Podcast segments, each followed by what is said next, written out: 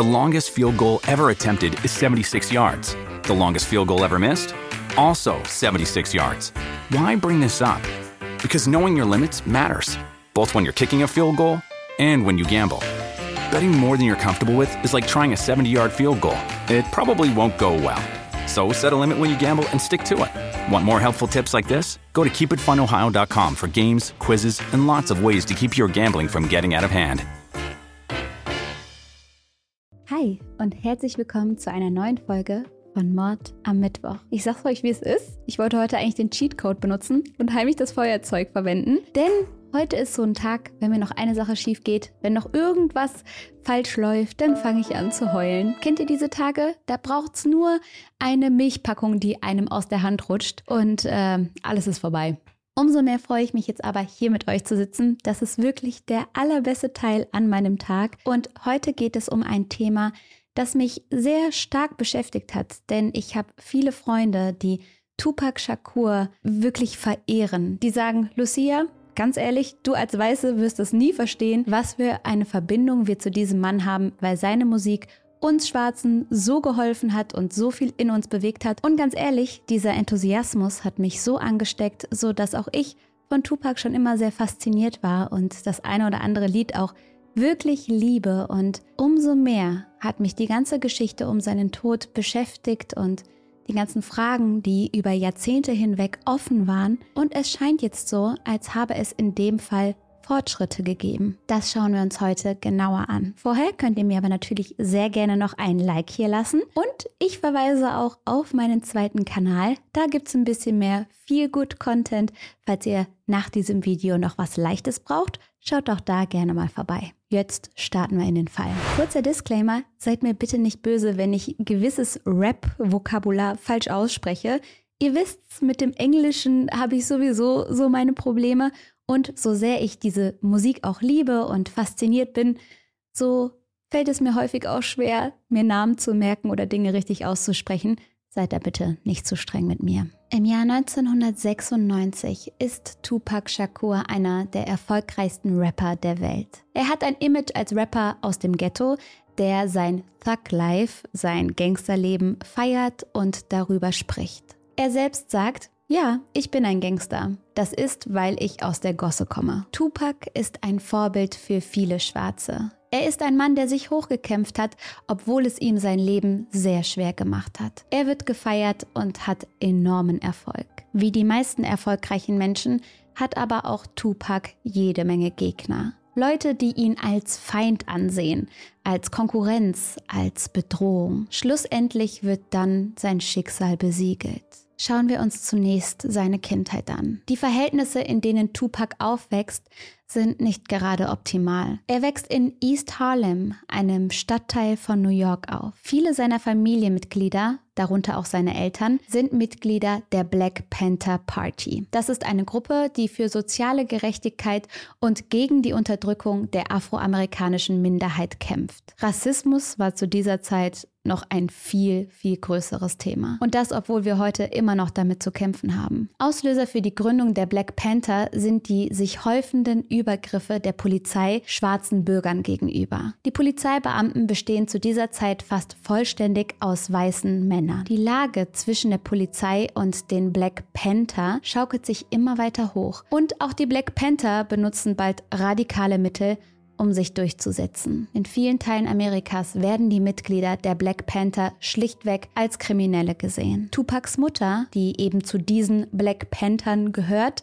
ist bis kurz vor seiner Geburt in Untersuchungshaft. Sie soll an einem geplanten Sprengstoffanschlag auf mehrere New Yorker Gebäude beteiligt gewesen sein. Sie kann aber wenige Wochen vor der Geburt die Haft verlassen. Sie nennt ihren Sohn dann Tupac Amaru, benannt nach einem südamerikanischen Freiheitskämpfer, der gegen die Spanier im 16. Jahrhundert gekämpft hat. Ihr merkt, auch in der Namensgebung spiegelt sich also die politische Ansicht von Tupacs Mutter wider. Eine geregelte Kindheit, die hat Tupac nicht. Wegen der Tätigkeiten seiner Eltern bei dem Black Panther sieht er seinen Vater nur selten. Oft ist er unterwegs oder eben in Haft. Mit fünf Jahren lernt er ihn das erste Mal kennen, aber viel Kontakt haben sie nicht. Dadurch sind Tupac, seine Schwester und seine Mutter häufig auf sich gestellt. Die Familie hat nicht viel Geld und ist häufig pleite. Zeitweise haben sie gar keine Wohnung oder Unterkunft. In solchen Zeiten schlafen sie dann in verschiedenen Obdachlosenunterkünften. Mal hier,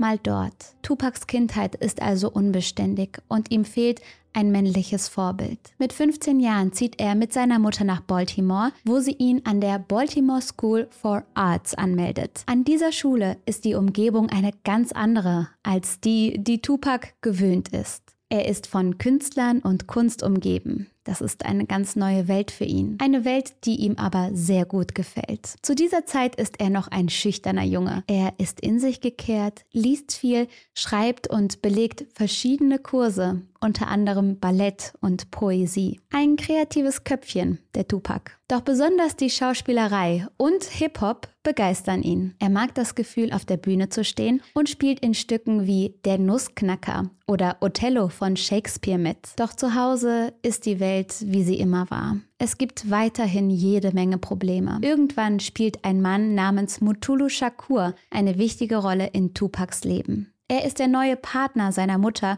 und somit die Vaterfigur für Tupac. Doch diese Vaterfigur, dieser Mutulu, ist ein gesuchter Verbrecher. Zudem sind Tupacs Stiefvater und seine Mutter drogenabhängig. Als sein Stiefvater wegen einem Überfall, bei dem ein Wachtmann und zwei Polizisten sterben, dann verurteilt wird, ziehen Tupac und seine Mutter nach Kalifornien. Ihr merkt, die Zelte werden schon wieder abgebrochen und es geht weiter. Genauer gesagt geht es jetzt nach Marin City. Besonders Tupacs Mutter möchte den Vorkommnissen in Baltimore entfliehen. Doch in der Kleinstadt Marin, in ihrem neuen Wohnort, ist die Kriminalität enorm hoch. Und auch Tupac bleibt der Kriminalität nicht fern. Er schließt sich einer Straßengang an hat hier und da öfter mal Ärger oder auch Schlägereien. Zudem versucht er sich in der Drogenszene und verkauft Drogen, um sich sein Leben zu finanzieren. Es reift aber ein Wunsch in ihm heran, der Wunsch seiner Leidenschaft für Hip-Hop nachzugehen. Tupac versucht irgendwie Anschluss im Musikbusiness zu bekommen. Er hat kleinere Auftritte, bei denen er sich ohne große Vorbereitung einfach auf die Bühne stellt, nur mit einem Mikrofon bewaffnet.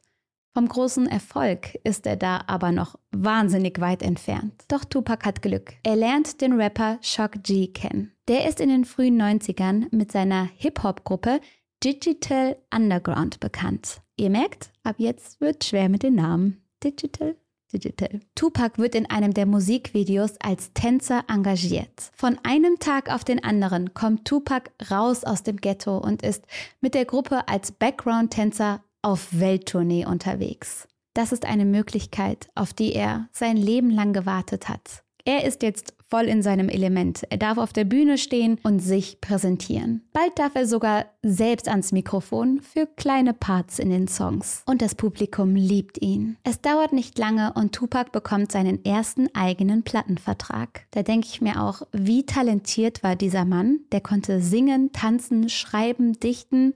What? 1991 erscheint sein erstes Album Tupacalypse Now. Tupac verpackt in seine Texte die Realität in amerikanischen Großstadtghettos, in denen er selbst auch aufgewachsen ist. In seinen Songs kritisiert er die Situation in den Problemvierteln und wie die Außenwelt mit den Leuten, die in diesen Ghettos leben, umgeht. Tupac möchte zeigen, dass er die Leute wahrnimmt und dass sie ihm nicht egal sind. Er arbeitet in dieser Zeit stark an seiner Karriere, denn er hat ein Ziel vor Augen, es an die Spitze des Hip-Hops zu schaffen. Sein erstes Album scheint dieses Vorhaben bereits greifbar zu machen. Außerdem ist der Rapper gut auf der Bühne. Er hat einfach eine gewisse Präsenz und das Auftreten, das man als Superstar braucht. Abgesehen davon, kleine persönliche Meinung, sieht er auch echt schnucklig aus. Also Jetzt respectfully, hübscher Mann. Einer seiner ehemaligen Kollegen, Rapper Big Syke, geht sogar so weit zu sagen, egal ob er den Stift auf das Papier legte oder ans Mikro ging, es war immer so, als würde Gott durch ihn sprechen. In jedem seiner Songs steckte sein Leben. Auch die Schauspielerei ist nicht auf Eis gelegt. In dem Film Juice City War spielt er die Hauptrolle. Es geht in dem Film um Jugendliche aus dem Ghetto, die bei einem Überfall einen Drugstore-Besitzer töten. Als der Film erscheint, ist es endgültig klar. Tupac liegt der Erfolg zu Füßen. Der Rapper verkörpert äußerlich das Gangsterleben. Er hat viele Tattoos, unter anderem hat er sich Thug Life ganz groß auf dem Bauch tätowieren lassen. Er trägt seine Haare rasiert, aber hat einen Bart an der Oberlippe und an seinem Kinn. Häufig trägt er ein Bandana. Der Rapper nimmt nie ein Blatt vor den Mund und hat insgesamt eine sehr großspurige Art. Meistens trägt er eine große Goldkette um seinen Hals, häufig in Form eines riesigen goldenen Kreuzes. Manchmal trägt er auch die Nachbildung einer Pistole als Anhänger. Das alles verleiht ihm eine leicht bedrohliche Aura, die dem Menschen aber sehr gefällt. Er ist irgendwie der Bad Boy, der trotzdem so charmant lächelt und gerade die Frauen lieben ihn. Personen aus ganz verschiedenen Gesellschaftsschichten fühlen sich von seiner Musik angesprochen und abgeholt. Seine Fangemeinde besteht aus Frauen, aus Männern, aus Schwarzen, aus Weißen. Mit Anfang 20 hat es Tupac aus der Armut rausgeschafft. Er lebt ein Leben voller Ruhm, Geld und Frauen. Der Rapper trägt viele Juwelen und Schmuck, er raucht Marihuana, trinkt Alkohol in Mengen und genießt sein Leben. Doch Tupac hat immer wieder Probleme mit Gewaltausbrüchen. So wird er zum Beispiel verhaftet, weil er einen Chauffeur angreift. Einige Wochen später geht er mit einem Baseballschläger auf einen anderen Rapper los. Als er bei einer Filmproduktion rausgeworfen wird, bedroht er den Regisseur mit einer Waffe. Gewalt, Waffen, Körperverletzung. Mit der Polizei gerät Tupac immer wieder aneinander. Respekt oder gar Angst dem Beamten gegenüber hat er dabei aber nicht. Zu seinen Straftaten äußert sich der Rapper einst so. Ich verkaufe Platten, das Image ist mein Beruf. Aber das ist doch nicht mein richtiges Leben. So will ich gar nicht sein.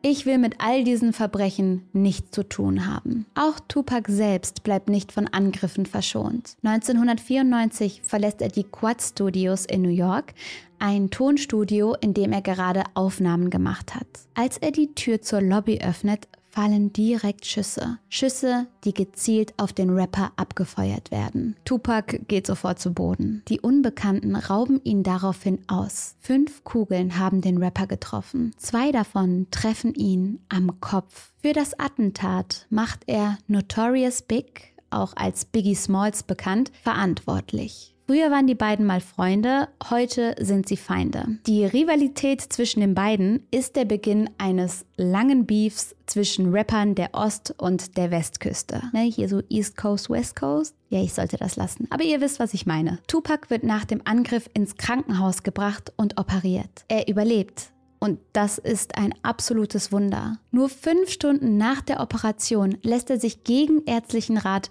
aus dem Krankenhaus entlassen. Der Mann ist in den Kopf geschossen worden. Durch dieses Ereignis entwickelt sich eine neue Sicht auf Tupac.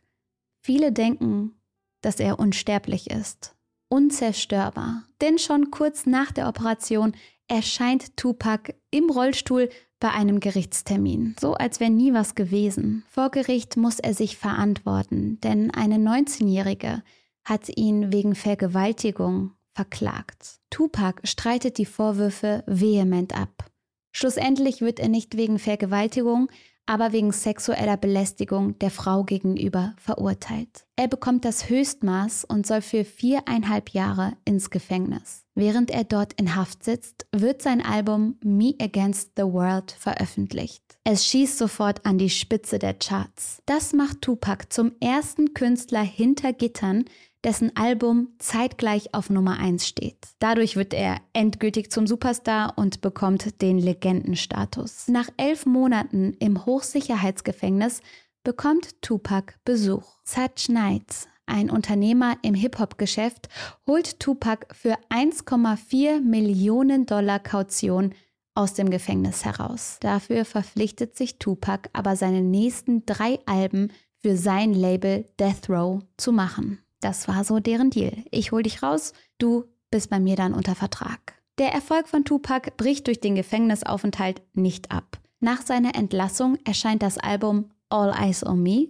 Ich glaube, das kennen fast alle, das innerhalb von zwei Monaten fünffach Platin erhält. Außerdem veröffentlicht er den Diss-Track Hit 'em Up, in dem er Notorious Big beleidigt, den Rapper, mit dem er ja eh Streit hat. Unter anderem behauptet er in dem Song, mit dessen Frau geschlafen zu haben. Doch auch andere Rapper aus der Szene werden in dem Track von Tupac gedisst. Für die eh schon angespannte Lage zwischen hier East Coast und West Coast ist das natürlich nicht besonders förderlich. Viele sind extrem verärgert über den Inhalt der Songs. Auch die Zusammenarbeit mit Such Knight soll Tupac mehr Feinde eingebracht haben. Der Unternehmer soll ein Mitglied der Bloods Gang sein. Die Bloods sind eine gewalttätige Straßengang, die viele Rivalen überall in Amerika haben. Vielleicht wird ihm das sogar zum Verhängnis. Im September 1996 dreht Tupac in den Lacey Studios in Downtown LA sein neues Musikvideo. Gegen 23.30 Uhr verlässt er dann die Aufnahmestudios und macht sich auf den Heimweg. Genauer gesagt lässt er sich zu seinem Anwesen in einem Edelviertel in Calabasas fahren. Das ist ein Vorort von LA, so circa 30 Minuten entfernt. Der Tag und der Videodreh waren für Tupac sehr anstrengend, deshalb geht er gleich zu Bett. Am nächsten Morgen, den 7. September, wird er von seiner Cousine Jamala geweckt. Die beiden und Tupacs Freundin Kidada hatten geplant, heute zusammen nach Las Vegas zu fahren und dafür müssten sie sich jetzt langsam mal fertig machen. Seine Cousine und Tupac haben nur einige Tage voneinander entfernt Geburtstag und Tupac hatte die Idee, dass man das doch zusammen in Vegas feiern könnte. Er hat eh einen Auftritt in dem Club 662 und das lässt sich ja gut verbinden. Außerdem ist Tupac an diesem Tag zu einem Boxkampf in Vegas eingeladen. Auch wenn der Trip geplant war, ist Tupac an diesem Tag nicht mehr so froh darüber. Wir alle kennen es, ne? man macht Pläne, man freut sich drauf und wenn es dann soweit ist, dann würde man manchmal auch ganz gerne im Bett bleiben. In Tupacs Fall hat er einfach unfassbar viel zu tun und einiges zu klären. Aber er hat es seiner Cousine versprochen und deswegen wird es auch gemacht. Sie und Tupacs Freundin freuen sich schon mega auf Vegas und auch sein Manager drängt ihn, sich an seine Abmachung zu halten. Er hat ja schließlich einen geplanten Auftritt dort. Und so machen sie sich dann auf den Weg. Nach der Ankunft ruhen sich Jamala und Gidada erstmal im Hotelzimmer aus. Tupac fühlt sich nicht zu müde und geht zu den Spieltischen im Hotel, um sich dort seine Zeit zu vertreiben. Er hat sogar einen ziemlich guten Lauf, denn er gewinnt beim Glücksspiel jede Menge Geld. Tupac ist nicht alleine dort im Casino. Mitglieder seiner Band und sein Bodyguard sind auch dort. Den Nachmittag verbringen sie also mit Spielen und Trinken und machen sich dann auf den Weg zum Boxkampf. Im Ring steht an diesem Abend Mike Tyson, ein Freund von Tupac. Nach nur zwei Minuten entscheidet Mike Tyson den Kampf für sich und Tupac springt von seinem Platz und jubelt. Er möchte bei seinem Kumpel backstage vorbeischauen, damit sie den Erfolg zusammen feiern können. Auf dem Weg dorthin, in der Lobby des MGM Grand Hotel, wird Tupac von einem seiner Begleiter zugeflüstert, dass nur einige Meter entfernt Orlando Anderson steht. Das ist ein Mitglied der Straßengang Crips. Diese Gang soll für einen Angriff auf Tupacs Bodyguard vor kurzem verantwortlich sein. Tupac überkommt die Wut. Er beschließt dem Mann und somit auch der ganzen Gang eine Lektion zu erteilen. Er rennt rüber zu Anderson und schlägt auf ihn ein. Auch seine Begleiter machen mit und verprügeln den Mann. Irgendwann lassen sie ihn verletzt am Boden liegend zurück. Nach dieser Auseinandersetzung geht Tupac auf sein Hotelzimmer, um sich für den anstehenden Abend und seinen Auftritt umzuziehen. Er ist voller Adrenalin von dem Kampf und der Schlägerei in der Lobby. Wegen der vielen Gegner, die Tupac mittlerweile überall hat, empfiehlt ihm sein Bodyguard immer wieder, eine kugelsichere Weste anzuziehen. Doch Tupac entscheidet sich an diesem Abend dagegen. Es sei viel zu heiß und er brauche sie ja nicht. So geht es dann los in Richtung Auftritt. In mehreren Autos machen sich der Rapper und sein Gefolge dann zunächst auf den Weg zu Such Knight, dem Labelchef, der den Rapper aus dem Gefängnis geholt hat. Sie holen ihn dort ab. Tupac und Such Knight wollen noch ein paar Dinge unter vier Augen klären, weshalb sie alleine in einem Wagen fahren. Der Unternehmer fährt und Tupac setzt sich daneben auf dem Beifahrersitz. So machen sie sich dann auf. In Richtung Club 662, dort wo Tupac auftreten soll. Während der Fahrt ist der Rapper gelassen. Er wirkt entspannt. Er wird von anderen Autofahrern erkannt, die ihn dann zujubeln und hier und da flirtet er dann aus dem Auto heraus mit den weiblichen Fans. Tupac hat in den letzten Monaten viel erlebt. Er hat viele Top-10-Hits gelandet und zwei seiner Alben wurden in Folge Nummer 1. Er gehört zu den führenden Künstlern auf seinem Gebiet. Kaum jemand kommt an seinen Erfolg heran. Aber er saß auch im Gefängnis. Er wurde angeschossen und schwer verletzt. Seine Feinde werden immer mehr und seine Auseinandersetzungen mit dem Rapper Notorious Big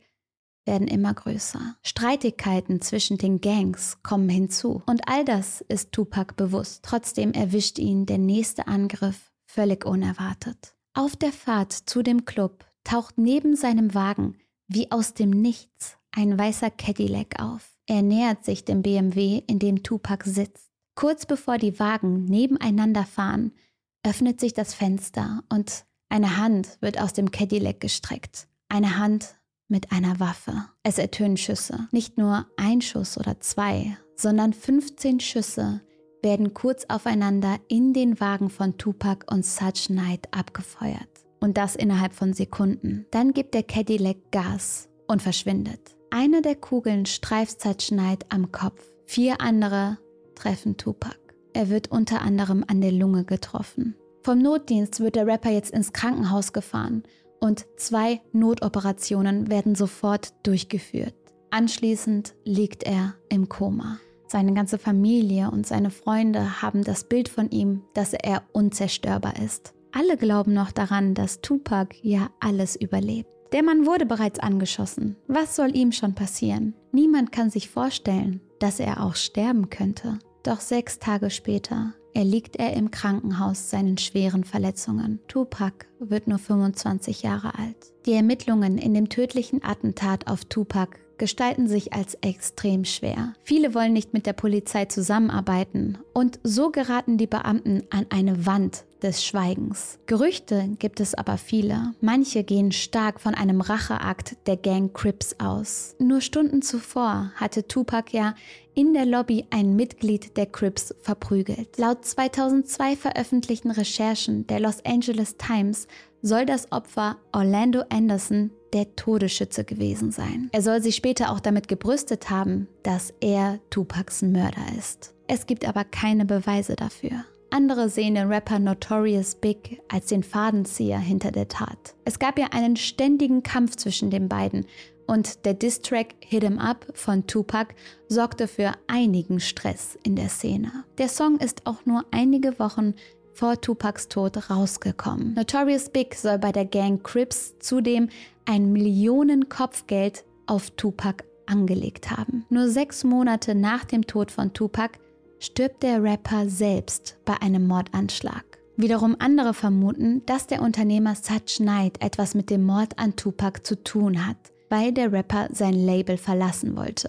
Sie glauben, dass als die beiden alleine im Auto saßen, sie über den Vertrag geredet haben. Such Knight möchte die Zusammenarbeit der beiden weiter verlängern, Tupac ist von der Idee aber nicht begeistert. Mittlerweile sitzt der Unternehmer Such Knight eine 28-jährige Haftstrafe wegen Mordes in einem anderen Fall ab. Tupacs Tod löst in den Tagen danach einen riesigen Kampf zwischen den beiden Gangs Crips and Bloods aus. In nur zehn Tagen gibt es zwölf Schießereien mit drei Toten und 22 Festnahmen. Eine Aufklärung des tödlichen Attentates wird 27 Jahre auf sich warten lassen. Bis vor kurzem. Ende September 2023 wird ein Hauptverdächtiger festgenommen. Es ist ein mittlerweile 60-Jähriger, der früher mal der Anführer einer Gang gewesen ist. Sein Name ist Dwayne Davis oftmals Kev D genannt. Der Mann hat sich in den letzten Jahren immer wieder zu den Vorkommnissen geäußert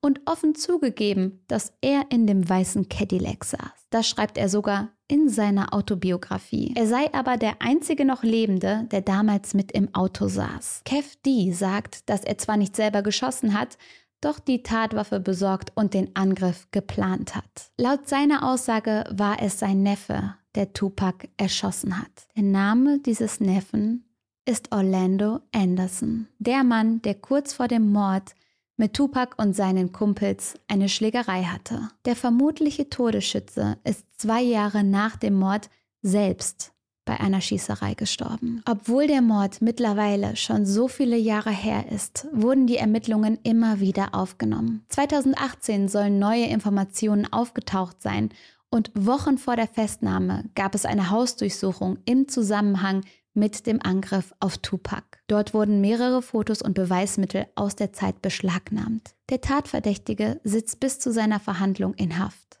Mit der Verhaftung von Kev D könnte endlich Ruhe in diesen Fall gekommen sein und eine Auflösung. In der Musik scheint das Phänomen der verstorbenen Künstler, die über ihren Tod hinaus erfolgreich sind, bei Tupac einzutreffen. 2006, bereits zehn Jahre nach seinem Tod, hat er über 75 Millionen verkaufte Tonträger. Auch Aufnahmen von ihm wurden nach seinem Tod noch Verkaufserfolge. Er gehört damit zu den erfolgreichsten Hip-Hop-Künstlern aller Zeiten. Nach wie vor. Tupac soll oft gesagt haben, dass er früh sterben wird. Und wenn er geht, so hat er gesagt, dann mit einem großen Abgang.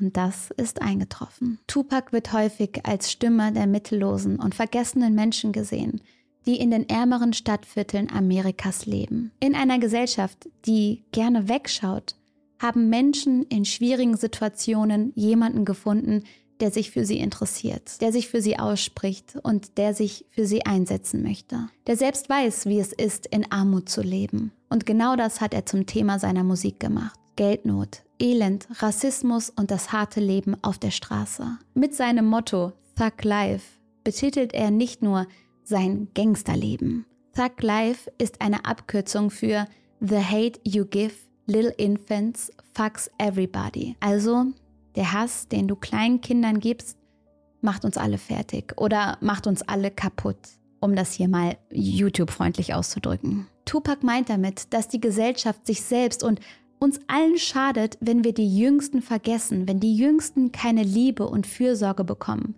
wenn man Kinder in Armut aufwachsen lässt, ohne ihnen zu helfen. Das Leben in den Ghettos geht somit uns alle was an. Und man soll nicht einfach wegschauen. Man darf nicht wegschauen. Thug Life stellt also ein politisches Statement des Rappers dar. Eine Einstellung, die er in seinem Leben stark verfolgt und auch verkörpert hat. Entgegen der gesellschaftlichen Auffassung konnte er als Person aus dem Ghetto alle Hürden überwinden und seine Ziele erreichen. Obwohl er aus der Armut kam, obwohl keiner seinen Namen kannte und obwohl keiner daran geglaubt hat, dass er es mal schaffen wird. Tupac ist ein Mensch, der seine Meinung frei geäußert hat, der sich von niemanden etwas hat sagen lassen. Auch in der Hip-Hop-Szene macht er sich dadurch nicht nur Freunde und er disst seine Feinde sogar öffentlich. Vielleicht ist es diese Direktheit, die ihm im September 1996 zum Verhängnis wurde. Er lebt aber weiter als eine Legende und wird auch heute noch gefeiert.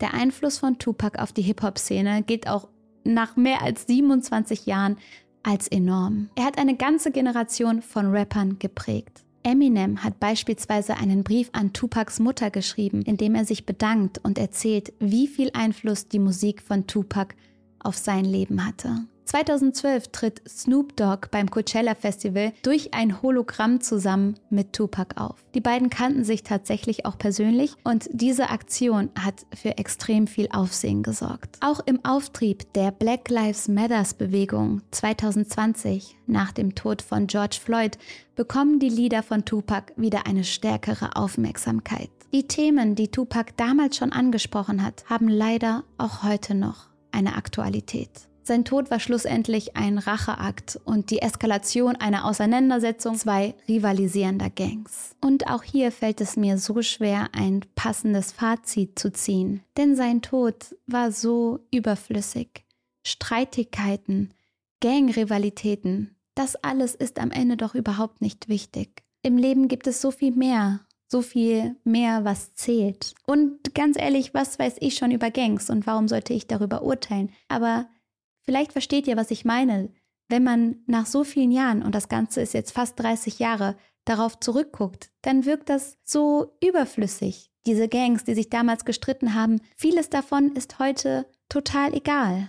Und was nicht egal ist, ist, dass Tupac vielen Menschen Hoffnung gegeben hat und vielleicht noch viele weitere Menschen hätte erreichen können, wenn man ihn gelassen hätte. Natürlich hatte auch Tupac seine Kontroversen. Der Mann, der war auch gewalttätig und es gab die ein oder anderen Gerüchte über ihn. Und trotzdem hat er gezeigt, was Musik in den Menschen bewegen kann. Wir alle kennen das. Songs, die uns ein Leben lang begleiten, die uns Motivation und Hoffnung schenken.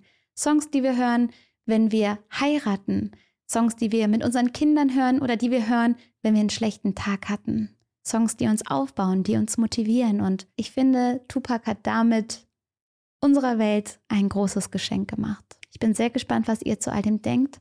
Fühlt euch gedrückt und bis zum nächsten Mal. Tschüss.